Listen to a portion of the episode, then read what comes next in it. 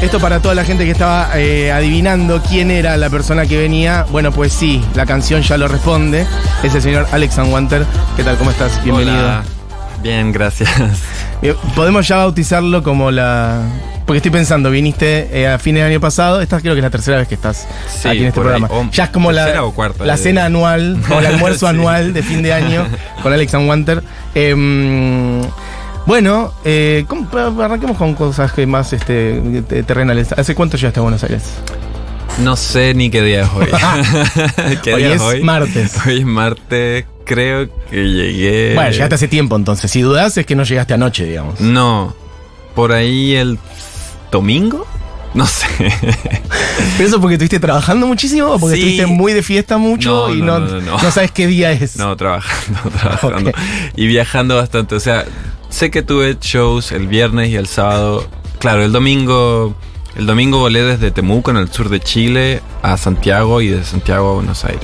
Entonces Ok. hasta ahí me desorienté un poco. Ok, bien. ¿Y cómo estás viendo Buenos Aires? Estu- ¿La última vez que habías estado fue en diciembre cuando estuviste en Groove o viniste en el medio por ahí de Eh, incógnito? Vine de incógnito. Vine de sí. incógnito. Es que estoy trabajando en una producción acá, en un disco nuevo, entonces, de hecho, ahora, em, después, en un rato también voy a seguir trabajando en eso. Hoy. Perfecto. ¿Sabes que eso em, no ¿Se sé puede si- decir que disco o no? Sí, es un disco debut, eh, así que por ahí no sé si conocerán al artista porque no tiene un disco. pero podés decir quién es o es Sí, se sorpresa? llama María Wolf. Eh, No conozco. Claro, Que no lo- el Está bien, comienzo bueno, de no una importa. carrera. No, pero está bien, ese comienzo de una Pero por carrera. ahí una me da persona que ya porque tocaba. me dicen como ¿y cómo se llama? y yo digo María Wolf y me y dicen ah, ah, no, no la conozco y claro no la conozco Era el juego, el obvio. juego, perdimos el juego. Bueno, pero No por ahí decir, sí ya. ah sí obvio no Pero por ahí sí ya tocaba. Entonces, hay No. mucha gente que toca sin tener un disco de debut todavía. no, no, no, no. Eh, Sabes que igual era algo que te quería preguntar porque me acordaba de la vez pasada que habías venido. Habíamos charlado mucho del disco que habías producido para Julieta Venegas, que el disco que estabas, eh, ya entiendo que estaba bastante cocinado, de Juliana Gatas. Sí. Y en ese momento habías dicho, voy a hacer el disco debut de alguien y no habías querido decir. de ah no quise decir ah mira Creo que no, por lo menos no lo dijiste. estar de acuerdo conmigo mismo. Entonces ahora era algo que te quería preguntar. Perfecto. María Wolf. Bárbaro. No, y- la- en la ¿Y cuándo sale ese bendito disco? En la próxima cena anual. eh, ¿cuál bendito? el de Juliana El de Bueno, Juliana. los dos ya que estamos. como- Porque el de Juliana salió un tema. Salió un tema solamente, sí. Eh, no sé. eh, yo no la presiono mucho. También soy medio como fan de ella. Y quiero que salga. Ese disco está listo. Yo creo que lo entregué hace más de un año, fácilmente. ¡Wow! Un montón. Sí, pero también tienen que coordinar cosas con Miranda. Miranda estaba súper como mm, en lo de su disco. mm, Esto del Hotel Las. Miranda, exactamente. Eh, y les fue súper bien, así que va, estuvieron súper ocupados. Recién cuando terminó todo eso, Juliana se puso a pensar en sus propios videoclips y, y en eso está. Bien. Em, che, voy a pasar la info concreta, después la volvemos a decir al final. Alexa Wanter se presenta este jueves 14 de septiembre en el Teatro Vorterix. Quedan las ultimísimas entradas, me Sí, estaban contando recién. Sí, quedan muy pocas. Así que si no se le quieren perder, bueno, pues van corriendo ahora y las compran. Em, eso, últimas entradas para el show del Vorterix. Y después también vas a estar en Córdoba en el Girl Power. Sí. Eh, bueno, también, después pasamos, pero también lanzaron la tanda limitada de tickets más baratos, etcétera. Tenés entonces estos dos shows ahora en Sí. Argentina. Co- ¿qué, eh, primero el de el de acá, el de Buenos Aires. Sí, sí, el, Córdoba es el viernes. Bien. Eh, y está, venís de Chile, después seguís. Estás, estás como una, en el marco de una gira más, Sí, más grande, sí, digamos. Después vuelvo a, a Chile y después me voy a Estados Unidos y después me voy a México. Sí, Ok. Ay, yo te quiero preguntar un poco del último disco. diga. Que, ¿viste el, eh, el meme ese de la casa que es rosa y la casa que es gris? Y te- uno te pone lyrics y. en persona, ¿En serio? sí. ¿En Los Ángeles? Sí, en Malibu que sí. Eh, el disco para mí no puede estar más representado por ese meme. así igual. Porque es como música, la casa rosa, lyrics, la casa negra. Como las letras son eh, muy tristes. Perdón, pero digo como son letras, digo como, y, que, y la música es muy arriba. Pero sabes que ayer me dijeron, encuentro que tus letras son muy esperanzadoras. Entonces Ah, mira. yo me siento re cómodo con eso. No, como esperanzadora con- sí. Por ahí la. como Me gustan las canciones como vehículos donde la gente vive y piensa y viaja. Más que como yo, una cucharada que te doy en la boca con, con lo que tienes que digerir. Está muy bien, está muy bien. Yo te quería preguntar eh, cómo, eh, ya que usas la palabra digerir, ¿cómo estás digiriendo este disco en vivo?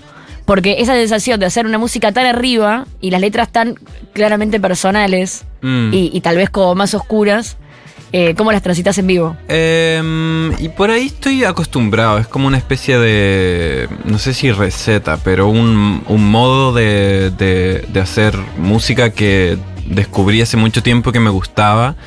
Me gusta mucho la canción pop como vehículo para cosas un poco inesperadas quizás o no tan comunes como esta como emocionalidad latino intensa o incluso cosas más políticas, como eh, un, una- un contenido que quizás no se usa tanto, pero obviamente eh, como tiene esa especie de fuerza catártica del pop y que es muy entretenido, muy bailable y muy del cuerpo, eh, a mi opinión sirve mucho para esas otras cosas, se vuelve como doblemente catártico. Por ahí tiene que ver con que la gente espera que el pop en general sea más superficial, entonces de repente encuentra Claro. a alguien que pone sentimientos o ideas y dice, ah, pero tus pasan letras cosas son muy cargadas. Porque la música está así como. La música está funcionando eh, directamente en el cuerpo. Para eso está diseñada la música bailable. Y si le metes como una cosa media intensina como eh, en la letra, como que explota todo. O sea, a mí, a mí- es que a mí me pasaba eso. Yo digo, venía escuchando una canción muy arriba, donde de repente estabas diciendo, sí, nunca quise una casa con hijos, qué bueno que soy maricón. Y de repente todo eso era con una música muy arriba y yo decía, qué loco, de, repente, eh, casi accidentalmente, para una persona que no se siente representada por la letra que vos estás escribiendo, cantar a los gritos eso. Sí, y pasa mucho, y, mm, pero es lindo, me, me gusta mucho eso. Y la gente se pone así literalmente. He visto gente como llorando mientras baila. Mirá, claro, es, es como, hermoso, sí, es bueno. muy loco. Muy loco. Es como una pequeña trampa. Sí, sí, por ahí. Como de repente estás bailando y no te estás dando cuenta que Sí. estás sacando la peor basura dentro Es tuyo. hay algo como de, lim- de limpiar, ¿no? Como es una energía interna. Catártico, Eso, sí, catártico. Es muy catártico. Qué fuerte. ¿Has Es- visto es- gente llorando bueno, con lágrimas emocionada, Sí. bailando una canción Y muy arriba? Y pero también, más que lágrimas de emoción, he visto como lágrimas de tristeza. Claro. que eso estaba más loco todavía. Claro, claro, bueno, sí, de, Como de sacar una angustia. como yo- es, Este disco a mí me, me llevó muy ahí, es ¿eh? muy gracioso. O sea, no es gracioso como jaja. Sí, no es que vos te reís de la No, persona, no, no, te reís me con la persona.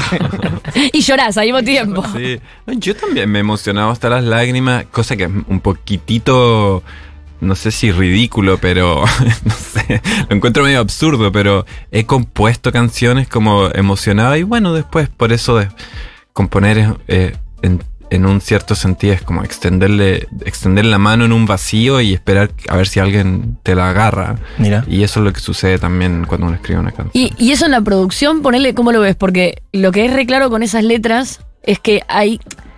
eh, Hoy hay mucho pop que vos lo escuchás y funciona perfecta la fórmula, Mm. pero la letra se nota mucho que fue compuesta igual que la música, como una fórmula. Que no Sí. hay como una emoción o sentimiento real ahí. Mm. Y en tus canciones se nota todo lo contrario, se nota que vos estás haciendo la música donde vas a bailar todo y la letra es, ah, te animaste a contar todo de lo más profundo. que le Sí, sí, sincericidio total. Y cuando producís, eh, le da la misma importancia a esa letra porque tal vez estás produciendo un artista que... Ah, cuando produzco a sí, otra persona. a otra es- persona. Em, tiendo a exigirles, sí. O sea, incluso que era una situación muy vergonzosa decirle a Julieta Venegas, tipo, Julieta, tienes que cambiar esa letra. Pero medio que por eso me contratan también, o sea, es como, es mi, es mi papel. Sobre todo encuentro que mm, eh, no está bueno nunca, bueno, es el tipo del arte al que yo me suscribo, supongo. Alguien puede hacer, o sea, también, no sé, Aqua y Barbie Girl, no sé, tienen su cierta cuota de placer y está bien y no le vamos a exigir nada más. A mí me gusta el arte con una especie de exigencia o autoexigencia de sinceridad alta y no estar vendiendo pasta de dientes porque sí nomás o una especie como de piloto automático de arte no no me siento cómodo con eso y, empujo a los artistas que produzco también a eso Em, me conmueve mucho esto que decís porque siento que va muy a contrapelo y a contracorriente de lo que está pasando en estos últimos años. O sea, me dan ganas de decirte gracias. O sea, como- no es bueno para los negocios lo que hago Bueno. No, pero, pero Eh, no, no es bueno para el negocio instantáneo.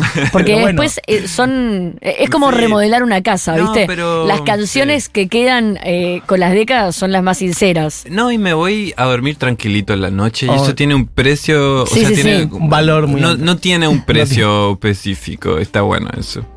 Eh, pero por ejemplo, esto que decimos de, de- de contracorriente, de- ¿por ahí te sentís solo en esa situación o no te importa? ¿O encontrás otra gente con las que te hermanás en ese sentido? ¿Un arte que diga cosas? No lo pienso en esos términos Ok. realmente. Pienso que, o sea, ese enfoque que tengo no, no se lo exijo a nadie. Es como simplemente una cosa con la que yo me siento cómodo y, y es el tipo de cosa que, que admiro pero no exijo al mismo tiempo. Hay mucho arte que es como te amo, te amo, te amo y está Y está buenísimo bien. y qué sé yo. ¿Y sentís una barrera en ese sincericidio con el público con respecto a la comunidad LGBTQ?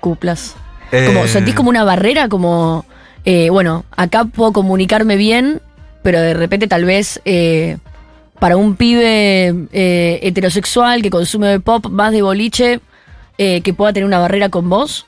¿Lo sentís como un impedimento? Es que tampoco lo pienso así, en el sentido que yo no le esfuerzo mi música a nadie. Y en ese sentido tengo una relación con mi público que me encanta porque todos llegan solos. Eh, todos llegan por su propia cuenta y no porque yo intenté cruzar una barrera o un, muro que había entre nosotros o algo así, sino que la invitación está extendida y cada, cada persona no llega porque les vendía algo, les promoví mi identidad o les intenté comodificar ninguna cosa. Entonces, hace que la relación entre mi público y yo sea muy sincera y muy, como muy sana en el fondo. Eh, así que no, no, no veo a esa persona que no, que no está entendiendo, que no llega como algo que yo tenga que conseguir. Quien dice todo esto es eh, Alex Anwanterlo, claro, porque hay gente preguntando, ¿pero y quién es el invitado? Claro, es que yo lo dije muy al pasar y también estoy dando por sentado de que por ahí todo el mundo lo conoce, porque suena mucho por acá, porque eh, hemos presentado tu disco, porque es la tercera o cuarta vez que, que venís. sí. Es Alex Anwanter, nacido en Chile, por cierto, este, y te lo digo al aire, siempre lo digo, para mí el artista más importante del pop del continente. Ok. Sos wow. esa- para, mí sos, para mí sos esa persona. Este, mm, Del continente. Mira, alguien dice por acá, bueno, si querés, sí, de, de Latinoamérica, sin dudas. En Estados Unidos puede ser que tengas más competencia. este, mm, bueno, gente diciendo, díganle que lo amo y que me salva muchos días. Eh, Alex está, mira, Alex está, ah, claro, nosotros una vuelta hicimos un juego que era hacer una playlist de canciones para bailar llorando y dice, lo habían puesto en esa playlist, efectivamente. Mira, estábamos bien orientados. che, acá alguien conoce a María Wolf. Josefina, yo conozco a María Wolf, qué buena onda. Así que ahí tenés, alguien que conoce a María Wolf. Bien. ¿Josefina cuánto? Porque la Ah, Josefina, no sé si puedo decir la apellido, sí, Josefina Chevalier. Ah, no, Manda mensaje. Perfecto. eh, ¿Y est- estuviste en Chile Yo ahora? tengo una amiga que se llama Ah. Josefina. Ay, conocí a María Wolf. La bueno, amiga. Era la única. Hay más. Como ya un- Estuviste ahora en Chile tocando. Sí.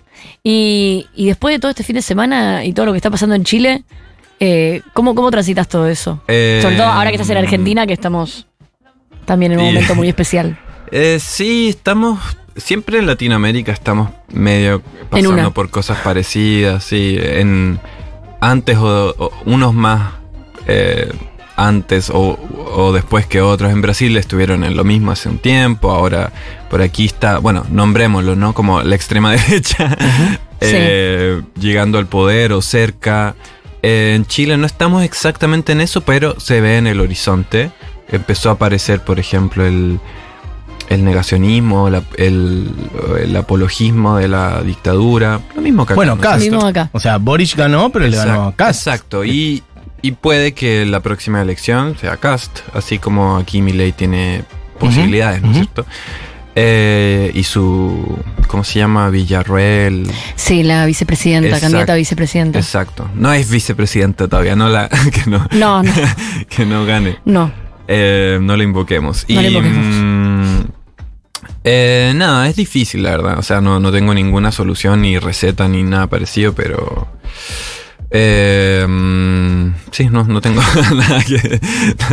nada que Se me ocurre preguntarte, bueno, casualmente yo ayer hice un programa especial eh, sobre los 50 años del golpe en Chile, estuve hablando un rato largo de Víctor Jara. Sí. Se me ocurre preguntarte un poco por eso, vos ahora tenés 40, ¿Sí? ¿Mm? Bien. Estaba viendo si, era, si estabas ahí un puntito más, un puntito menos. Tengo que ir, perdón. sí, sí, sí, tengo Eh, 40. 40. Bien, por eso. Bueno, eh, Yo no soy en dictadura, sí. eso. Y mm, entiendo por lo que contabas antes de tus días en Buenos Aires que estuviste, eh, que ayer estabas en, en Buenos Aires. No sé, ¿qué Sí. sentiste ayer por ahí con el aniversario? Este, ¿Qué viste de que estuvo pasando en Chile? Bueno, una reflexión sobre los 50 años del Eh, golpe. En Chile em, es difícil y, y para mí el, el golpe, y creo que para muchos chilenos, tiene un sabor muy amargo porque nuestro proceso de transición de vuelta a la democracia fue muy fallido. Eh, y sobre todo yo lo comparo mucho en relación al- a lo que hicieron ustedes acá. Eh, para las personas que no saben, en. Chile básicamente los genocidas eh, se murieron libres, eh, sin eh, ser enjuiciados y qué sé yo. Eh, y peor que eso, como, como la dictadura fue muy larga, hubo mucho tiempo para que dejaran instalada una constitución que tiene un infinitos amarres y que aún podríamos decir que los cimientos de esa constitución están intactos. Entonces vivimos aún eh, lo que se diseñó, el país que se, se diseñó en dictadura. Y no hemos podido cambiar eso. El 2019 hubo un estallido social muy grande y estuvimos como a punto eh, de tener una constitución media utópica. Por ahí quizás por eso falló. Eh, y ahora estamos viviendo una especie de contrarrevolución conservadora donde el discurso mediático está dominado por la extrema derecha y es por este negacionismo y apología que, de la dictadura que les mencionaba hace un rato. Entonces, eh, es muy frustrante dado que la situación del país sigue como medio basada en la dictadura eh, la amargura de haber estado cerca, el momento ahora de, de, como medio parecido acá, entonces va, dan ganas como de pegarse un tiro un poquito. Pum para arriba, pero está bien, son todas cosas que hay No, que bueno, hablar, pero ¿no? le ponemos un poco de fondo, obvio. una buena base de alguna de las canciones y vas para a ver llorando, qué va a ser para bailar llorando. Para bailar llorando. tal cual. Eh, pero ¿sentís que la energía, por ejemplo, del estallido social que hubo hace unos años en Chile y que llevó a que se sacuda un poco todo eso, de hecho estuvieron, bueno, más cerca, más lejos, lo decías vos recién, de tener una nueva constitución. O sea, hay unas placas tectónicas por ahí que, están en movimiento. ¿Sentís que Sí. eso está vivo y que puede llegar a algún lado? ¿O Es que decís, oh, sí, no va a morir nunca hasta que lo hasta que lo cambiemos. Eh, La historia está de nuestro lado. Sí, Ganaremos, totalmente. venceremos. Y mm, el tema es que mm, para que ebulliera esa fuerza social, tu- tuvo que pasar muchos años, muchas, pero, o sea, yo me acuerdo desde el, aproximadamente del 2006 hasta el 2019, hubo protestas por lo que se te ocurra. Y cada vez con más fuerza, en general tomados por los estudiantes de generaciones cada vez más jóvenes y para que ebulliera tuvo que pasar esos más o menos 15 años. No fue casualidad que empezara en el 2006, fueron los chicos que habían nacido en democracia por primera vez Eh, y ahora se encontraron con esta muralla gigante de eh, las fuerzas conservadoras, el poder hegemónico, el reformismo, eh, y eso medio que se disolvió, ¿no es cierto? Se, se disipó la energía. Entonces, tiene que pasar un buen tiempo para que eso vuelva como a explotar. Eso es un poquito lo triste, entre- que entre medio la gente va a seguir sufriendo esta sociedad desi- eh, desigual y, y cosas que ellos no eligieron. Eso es lo más dramático. Sí. Nosotros no elegimos el país donde vivimos, eh, no, no, lo, no lo pensamos colectivamente y eso es como, es muy dramático realmente. Qué lujo, estás para analista político. Te, digo, tenés una lucidez que es eh, inusual en artistas y, incluso a veces en periodistas del orden de la política. Así que es un lujo poder tener esta charla con vos. Sabes que, eh, bueno, ya que hablábamos de, de la dictadura y, y, mm, bueno, tu edad, etcétera, me interesa un poco como tu infancia, un, un pequeño Alex en Chile, en dictadura. ¿Cómo fue que fuiste, por ejemplo? Pero llevándolo para el lado musical incluso. Me interesa qué música sonaba en tu casa y de ahí cómo fue surgiendo el universo pop en, en, en vos, digamos. Yo tuve una especie de, mm, de situación excepcional en el sentido de que mi papá es brasilero y mi papá había llegado a Chile eh, a principios de los años 80 viviendo en Brasil eh, justo la época antes, que fue una época muy rica culturalmente. Entonces, la música que crecí escuchando fue realmente esa, la música brasilera de los 70 Mira. y los 60. Eh, eh, en gran parte porque mi, mi papá es muy melómano hasta el día de hoy y porque esa era su herencia cultural realmente. Pero ¿y cuál música? Porque viste, música popular brasileña hay un montón. O sea, el tropicalismo de Caetano y Gil, o Sí. más bossa nova, o no sé, cosas más tradicionales de no, Brasil. más como, más como... O más que- música disco los que- no, no, no. bailable, Pepe, Pepe. no, más lo que ellos llaman MPB. MPB, música popular Sí, brasileña. eh, llamemos como Milton Nascimento, Sí. Chico Buarque, Gal Costa, Caetano, exactamente. Gilberto Bossa Gil. Nova no tanto porque era un poquito anterior. Eso sí yo medio que lo descubrí por mi cuenta.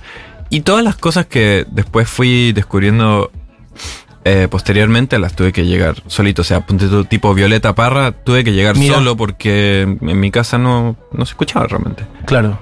Pero tu madre sí, chilena. Mi madre es chilena, sí, muy chilena. Y pero mi madre tiene una relación muy graciosa con la música. Durante creo que 10 años tuvo un CD solamente de el Grandes Éxitos 2 de Queen. Y te juro que cada vez que me subía a su auto estaba sonando eso y yo le decía, no puedo creerlo, no puedo creer. es una personalidad muy estereotipada, pero clásica, la persona que solo tiene grandes éxitos dos de Queen, ¿eh? Es mi madre Conozco, también. En mi conozco casa estaba mucha ese gente que y lo tenía, em, yo vivía con mi madre. Mi madre tenía y tal grandes vez el best dos de of Queen. de Creedence Clearwater. Esos dos CDs ahí Es- como eh, alternando. no, ese no. A mi papá le gustaba Creedence, como a todos los padres de toda la historia de la humanidad. historia de la humanidad. Incluso antes que existiera Creedence, les gustaba. Bien. Pero mi madre era solo el grandes éxitos de Queen. Y, y, y todo tiene algo como lindo. Eso, no Sí, sé- claro. No sé qué. Y, el, y el pop en sí mismo, porque me hablaste de la música brasilera, como que sentís que, no sé, lo fuiste encontrando ya más en tu El pop, adolescencia. o- em, ¿Quiénes son tus héroes? El pop, ¿sabes qué pegó mucho? Hay como escuela pop en Chile. Eh, como, como no tuvimos rock nacional durante los 70, porque estábamos, tuvimos dictadura hasta el año 90. eh, y, y en los 60 tuvimos un movimiento más bien de música folclórica de protesta que se eliminó a la fuerza durante los 70 también.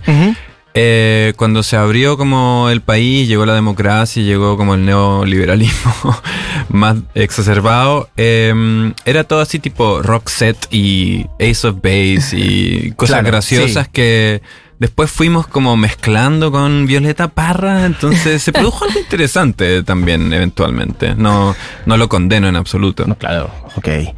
Quien dice todo esto es el señor Alex Wanter. Yo voy a tener que ir redondeando, me quiero matar, pero bueno, como arrancamos Ah, tarde, ya se empezó nos otro está programa, terminando. Sí, sí, entiendo que podemos ir hasta ahí 10. Perfecto. O sea, nos quedan en este momento 5 minutos clavados. Pum. Eh, volvamos un poco al Diablo en el Cuerpo, que es tu, tu nuevo disco, tu último disco. Eh, Vas a tocar con Ibiza Pareo. Sí. Eso, por ejemplo. ¿Las conocías? Yo las invité. Ah, O sea, yo las seleccioné para, para que abrieran el show. Qué lindo. Somos mu- muy amantes de Ibiza Pareo. Exacto. en este y programa. me acuerdo de tu show en, en Groove en diciembre pasado, que tuviste muchos invitados, invitadas. ¿Querés contar algo de eso ahora, si va a pasar? o Eh, sorpresa, nunca se sorpresa? sabe conmigo, realmente. En, en Chile los tengo mal acostumbrados y, y la otra vez invité a un montón de gente y esta última vez no invité a nadie. Así que me gusta mantener el suspenso. Eh, y la banda, por ejemplo, ¿cómo va a ser? ¿Cómo te vas a plantar vos en el escenario? Eh, ayer los conté, así que lo tengo fresco. En mi memoria son seis. Eh, un baterista, eh, la bajista, percusionista, eh, el tecladista, el guitarrista y las dos coristas y yo. O sea, somos Ah, un siete en montón. Sí, sí, sí. ¿Y sí. esa banda es con la que viajás o modificás algún músico en alguna zona del mundo? Para, las, para los shows muy, muy grandes, eh, estoy tocando con otra corista más, como tres. Pero aquí, esta vez vamos, vamos a hacer. Una, Big. Band. Sí, Para no, el es pop que es muy sobre todo. entretenido. Y mm, honestamente lo hago por mí. Porque lo paso mejor con más gente. Como que hay más energía cerca Total. mío, no sé. Siento que sobre todo para la música bailable y para el show que estamos haciendo, que es una especie de, de fiesta, y ahí van a ver que, que la música así literalmente no paran las canciones en Mm. una, entre una y otra. Y para transmitir esa cosa, los primeros que lo tienen que pasar bien somos nosotros. Así que por eso lo pensé un poco así también. Es tu contención además para las letras, para si vas a llorar bailando, mejor que sea no con lo amigos. necesito. Yo, sí- yo vivo con ese angelito del demonio de, en mis hombros todo el tiempo, así que estoy acostumbrado. La parte de llorar bailando, la entiendo, eh, la he sentido, la he vivido. ¿Te pasó una vez de llorar cantando? Lo decías antes de la emoción. eh, ¿Pero te pasó alguna vez de, en el medio de un show por ahí que se te quiebre? Es algo que pregunto. ¿Un show mío? Sí, como que Sí. digas, uff, pero no estoy pudiendo. Sí, me da como Seguir. vergüenza, lo encuentro medio como, no sé, como que me da miedo que se vea como falso, como que estoy actuando que me quiebro. Eh, o sea, cuando se te emocionas, lo primero que te sí. aparece igual es la neurosis de decir por ahí piensan que lo estoy inventando. No, no, no, lo pienso post. No, en el, Ah, el bien. Pero me lo, como que me lo sacudo. Y es una cosa que en verdad, supongo que ahora que lo pienso, se ve más auténtico. Yo, a mí que me gusta mucho el cine y me gusta mucho trabajar con actores, sé que como un poco la clave para que eso se vea bien es, no es intentar llorar, es intentar no llorar. Y eso se ve como aún más como genuino. Cuando uno está llorando, como rara vez intentas llorar más. Sí, Uno intenta llorar menos. frenar, sí, claro. Y eso es medio lo que me pasa también. Y por eso me emociono más. Entonces, como es medio absurdo. Pero hace tiempo no me pasa, por suerte. Ya he superado Ya está. muchas cosas. Tú fui a terapia un buen tiempo. Eh, me interesa saber si cuando venís a Buenos Aires, eh, ya sea para tocar o más de incógnito, como decías antes, también aprovechás para ir a ver cosas, por ejemplo, ir a ver otros artistas, fuiste a ver algo, vas a ir a ver algo. En estos días hay un montón de shows en Buenos Aires. ¿Sabes qué? Tengo que confesar.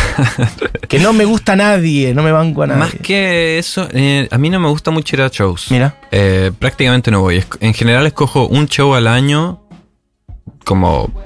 Y, y ya. Este año ya fui a ese show. Un show al año real, Sí. en general. Mira. Sí, más que eso no. Eh, este año fui a ver a Grace Jones. Wow. Ah, está bien. Es que Bueno, si son esos nombres, está bien. Y no me gustó. ¿Por qué? Quiero ya la crítica del show de Grace Jones por Era Alex Era un Aguanta. desastre. Y pasaron 40 años de su, su boom. Y, no, o sea, yo la amo, y pero después entendí, ah, como por esto es que Grace Jones no es como aún más famosa. Es Claro. que realmente ¿Tiene un carácter peculiar o no? Se demoraba tipo cinco minutos entre canción y canción porque estaba como backstage escogiendo el sombrero Ah. nuevo que quería para la próxima canción. Era un sombrero por canción. Y mientras tanto se escuchaba a ella por el micrófono inalámbrico No, no, desvariando cualquier. Ah, sobre fuerte. cualquier cosa. Ah, está bien. Y fue como, ah, bueno, o sea, te amo Grace, tengo un literal tengo un tatuaje de Grace Jones, Es verdad, mira. pero fue como, ya, o sea, también tengo un tatuaje de un queso, mis tatuajes no son muy Claro, profundos. sí, sí, sí. Eh, me gusta el queso. Em, pero no significa nada. Em, voy a ver música clásica. em, aquí vi una obra de danza la última vez que estuve que me gustó mucho, la era del cuero de Pablo Rottenberg.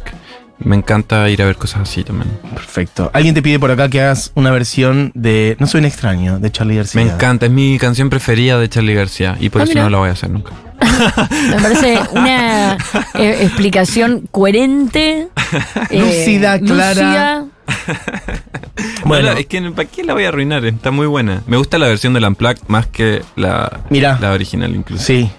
Qué lindo saber que te gusta Charlie. Hermoso. Em, Es como che, que los coleccionás, Mati. ¿Qué? Lo primero que. Qué bueno saber que te gusta Charlie. Tenés como un calendario donde Y vas cancelando corazón- gente. No, no, yo no Yo te vi cuando me descancelaste, cuando dijiste, che, me equivoqué, a Barbie le gustaba Charlie.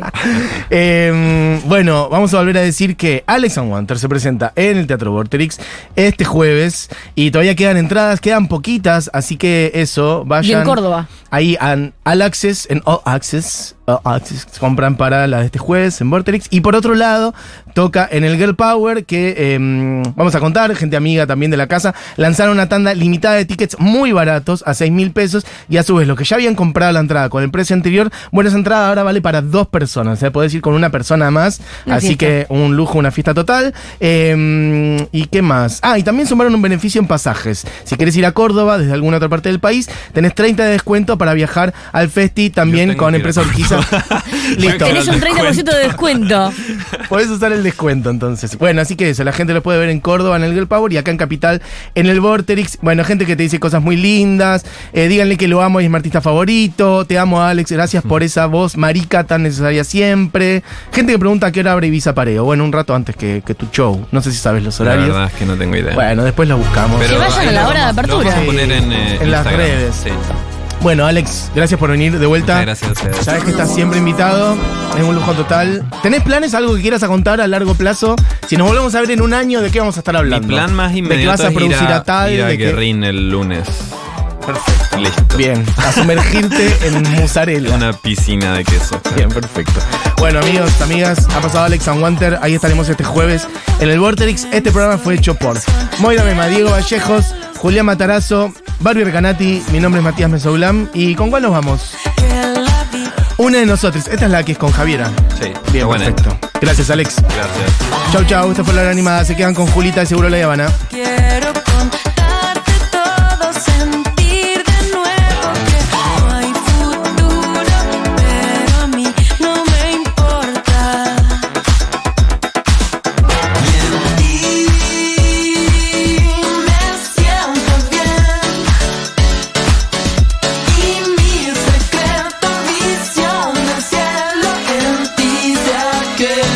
aquietan. Yo,